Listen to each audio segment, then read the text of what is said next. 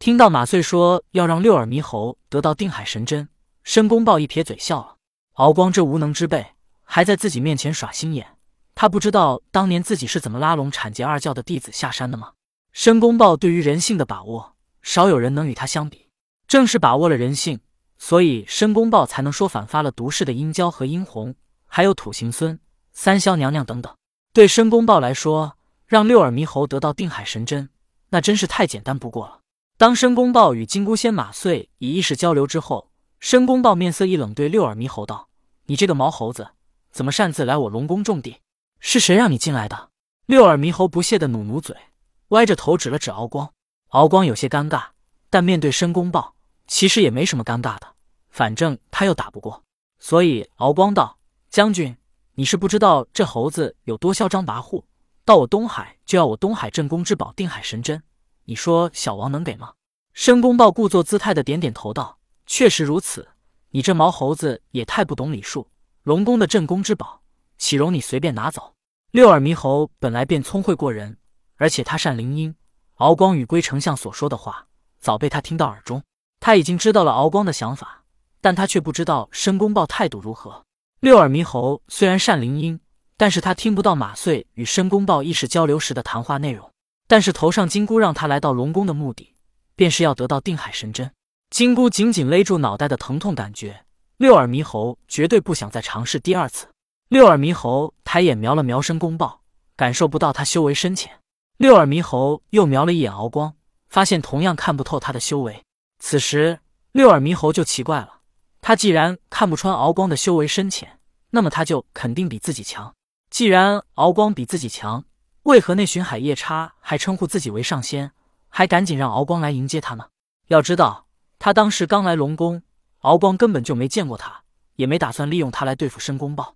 结合敖光当时迎接他的态度，再想想他要利用自己来对付申公豹，六耳猕猴算是明白了，这敖光是被欺负习惯了，只能委曲求全的小心做龙。既然如此，那敖光便不足为虑。现在唯一难办的便是申公豹，可是六耳猕猴又没办法当面跟申公豹挑明敖光是在利用他。如今六耳猕猴虽然在影响着他身体里五彩石的意识，可五彩石同样也在影响着他。五彩石与六耳猕猴虽然一同出生，但五彩石本质上是个石猴，它更是天生便具有灵明石猴的天赋。现在六耳猕猴虽然拥有身体的控制权，但其实这个身体是从五彩石中诞生出来的，是个石猴。只不过六耳猕猴因为意识的强大，让他能控制身体，所以他无论是外形还是天赋，暴露在外面的都是六耳猕猴。如果灵明石猴的意识强大起来，能压制六耳猕猴意识之时，他便能夺回身体控制权，暴露在外面的便是灵明石猴。在五彩石意识的影响下，灵明石猴的天赋也在影响着六耳猕猴。定海神针，六耳猕猴势在必得。因此，在五彩石无意识的影响下，灵明石猴那十天时知地利的本能，让他直接把目标对准了申公豹。他话不多说，直接朝着申公豹扑了上来。申公豹看到六耳猕猴扑了上来，心中暗喜，这猴子作为果然遂了他的心愿。但是申公豹还是很为难，他在思索该怎么不露痕迹的败给六耳猕猴。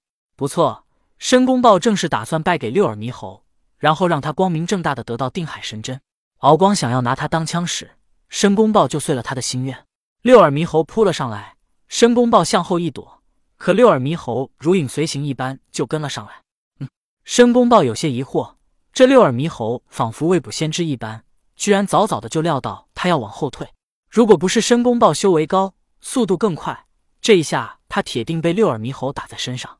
申公豹暗思：难道他拥有料敌先机的本能神通？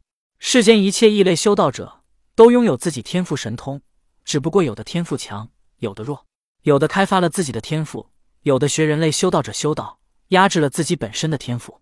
想到这里，申公豹忍不住又多看了六耳猕猴几眼，好像他也没什么特殊之处。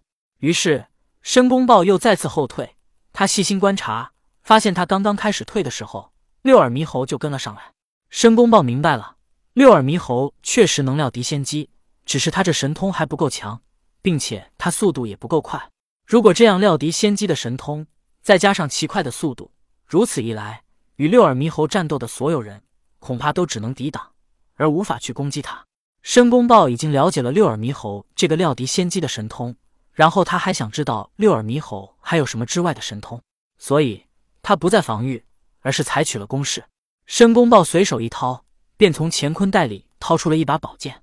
申公豹看了看自己手中宝剑，这个老伙计当年可是差一点就能饮上姜子牙的鲜血啊！可惜的是，这宝剑没能引上姜子牙的鲜血，反倒是先引了申公豹自己的鲜血。当年在昆仑山。申公豹为了诱惑姜子牙，说他能把脑袋割下来之后，能遨游四海，然后再复归井上。姜子牙受到诱惑，说申公豹只要能做到，便烧了封神榜，跟他一同去朝歌为纣王效力。本来申公豹确实做到了，可后来南极仙翁派出白鹤童子，把他脑袋叼走了。无奈申公豹只能认输，如果脑袋回不来，他结局便是井上喷血而亡。但他却不服输，毕竟他确实割下了脑袋。也有本事能让脑袋复归井上，所以申公豹更加恼恨南极仙翁和姜子牙这些阐教弟子。毕竟他们打赌是光明正大的事情，愿赌服输。可是南极仙翁一看姜子牙要失败，却横插一杠子，自诩光明正大的阐教弟子，却做出了如此无耻的行径，哪里还能让申公豹看得起呢？想想申公豹也是觉得可笑。宝剑是他炼制的，但第一个喝的血却是他自己的。还是他自己割下了自己脑袋。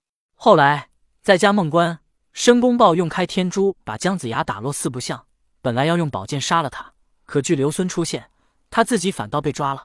看到宝剑，申公豹的意识都陷入了回忆当中。他有多久没使剑了？申公豹拿着宝剑劈向了六耳猕猴，但申公豹速度不快，只是和六耳猕猴的速度保持一致。他知道六耳猕猴的天赋神通需要无数次的练习才能突破。才能更强。既然六耳猕猴是自己人，申公豹当然要锻炼他，助他成就更强更快。申公豹劈砍宝剑的速度与六耳猕猴保持一致，而六耳猕猴料敌先机的本领，让他很轻易的就能躲避宝剑。于是申公豹加快了速度。申公豹的速度加快，六耳猕猴便有些捉襟见肘。不过灵明石猴那是天时之地利的本能，让六耳猕猴很会利用身旁物体。申公豹劈剑的速度快，六耳猕猴虽然能提前感知到，但却无法躲开，所以他伸手便拉过身旁椅子，朝着申公豹丢了过去。申公豹一剑把椅子劈成两半，而在这时，六耳猕猴又拉过来一把椅子丢向了申公豹，申公豹又把椅子劈成两半。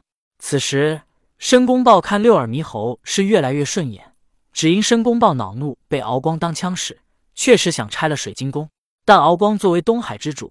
四海龙族当中的老大，他表面上已经低眉顺眼，申公豹也找不到理由拆了水晶宫。而六耳猕猴先下手为强来攻击他，又到处拿椅子、桌子、茶具来砸他，这让申公豹感觉六耳猕猴真是把自己想干的全给干了。既然你满足了我，那我自然也要帮你。于是申公豹拿剑追着六耳猕猴砍，而六耳猕猴躲闪之时，身边有什么就拽起什么丢向申公豹来阻拦他。甚至有两次，六耳猕猴还拽起一个虾兵丢给了申公豹。如果不是申公豹收剑及时，这虾兵已经丧命了。有了六耳猕猴如此做，虾兵蟹将躲得远远的，不敢靠近他们两个。申公豹与六耳猕猴这么一番叮叮当当的大战之后，水晶宫内一片狼藉。水晶宫内的玉石柱子上也是坑坑洼洼的，有许多剑痕。突然，龟丞相在敖光旁边说道：“君上，不好，我们上当了。”敖光有些疑惑的说道：“我们上什么当？”龟丞相说道：“那猴子是申公豹派来戏弄我们的，否则以他的修为，怎么可能与那猴子战斗了这么久还没拿下他呢？”敖光忽然回过神来，他突然就发现了水晶宫内散碎的果盘、桌椅、茶具，一片狼藉。敖光十分恼怒的对龟丞相说道：“我就说你出的什么馊主意？你不知道申公豹是什么人吗？就你还想拿他当枪使？”也不睁开你的乌龟眼看看，他是故意派这猴子来试探我们的。现在他们在演戏，想毁了我水晶宫。你个老乌龟，成事不足败事有余，早知道就不听你的来利用他。无能的废物，本王真是要被你给坑死了。